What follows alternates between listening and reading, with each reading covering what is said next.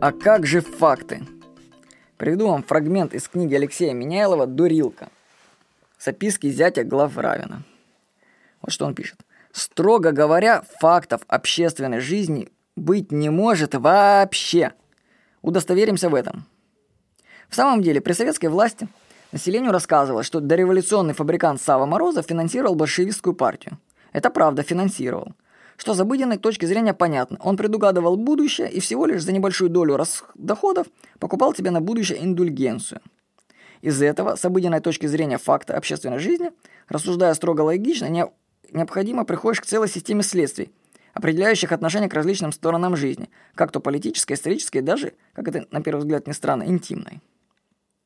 Спустя полтора десятилетия с начала перестройки некоторые уже знают, что фабрикант Сава Морозов финансировал вообще все существующие перед революцией 1917 года партии, что вообще говоря с обыденной точки зрения тоже вполне понятно. Кто бы из этих парней не пришел к власти, они все бы были Саве Морозову обязаны. И получается, что система следствия из предыдущего посыла, верного – что Сава действительно финансировал большевиков, становится чушью. Что он-то всех финансировал. То есть пространство факта расширилось. Но пространство факта может расширя- расширяться еще дальше. В самом деле, естественно, теперь задаться вопросом, а с чего бы этот фабрикант Морозов был столь фантастически успешен? Может быть, дело не в коммерческой успешности? Может быть, его фабрики были лишь всего лишь прикрытием для отмывания денег? А истинное происхождение этих денег – спецфонды немецкого генерального штаба?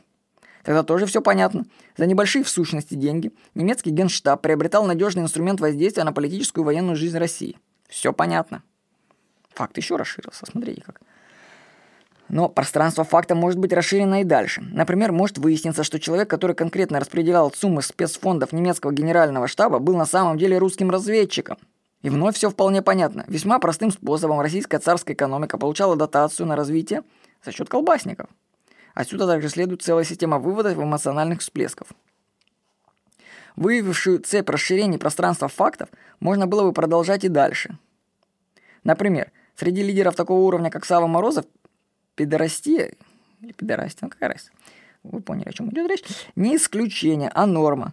В таких случаях желание любовника часто важнее благополучия семьи, процветания родины и всего остального.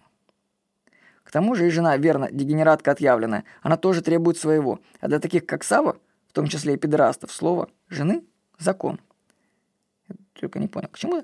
Ну, вот. Таким образом, цепь увеличилась еще на одно звено и так далее и тому подобное. Продолжать нет смысла, принцип и так ясен.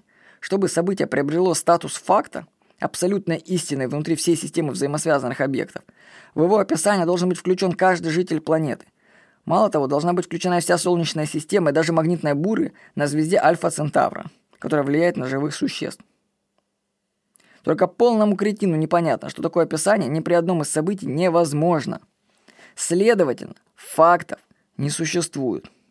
То есть, можно сказать, они существуют, но только как инструмент манипуляции, но не как описание действительности. Так что, если когда вам предъявляют какой-нибудь факт, то знайте – что фактов не существует. Если вы расширите зону действия этого факта, вы можете прийти к прямо противоположным выводам.